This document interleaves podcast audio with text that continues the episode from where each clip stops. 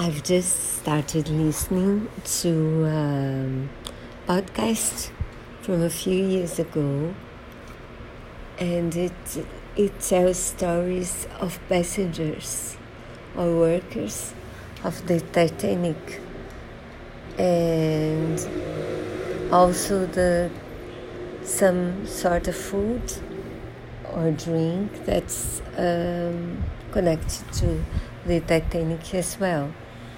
So uh, the first episode is about a baker.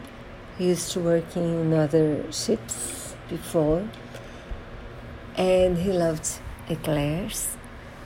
And he was really, really brave because he helped um,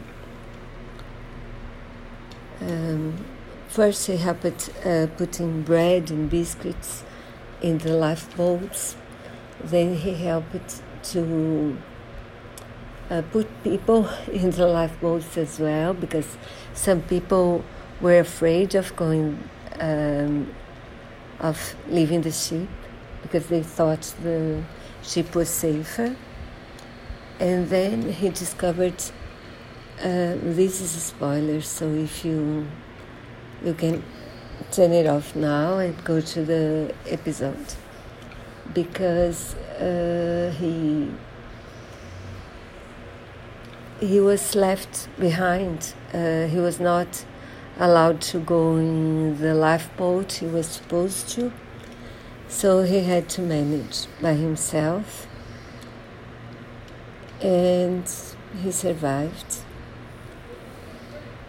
And the authors of the podcast, one is a historian, I think, and the other was a woman who was um, writing a book over on uh, foods and uh, foods and drinks um, connected to the Titanic, and she also shares with us that she was uh, during the writing of the book she was she had some personal tragedies in her life and how the knowing the people that were there and how they survived helped her her own survival as well.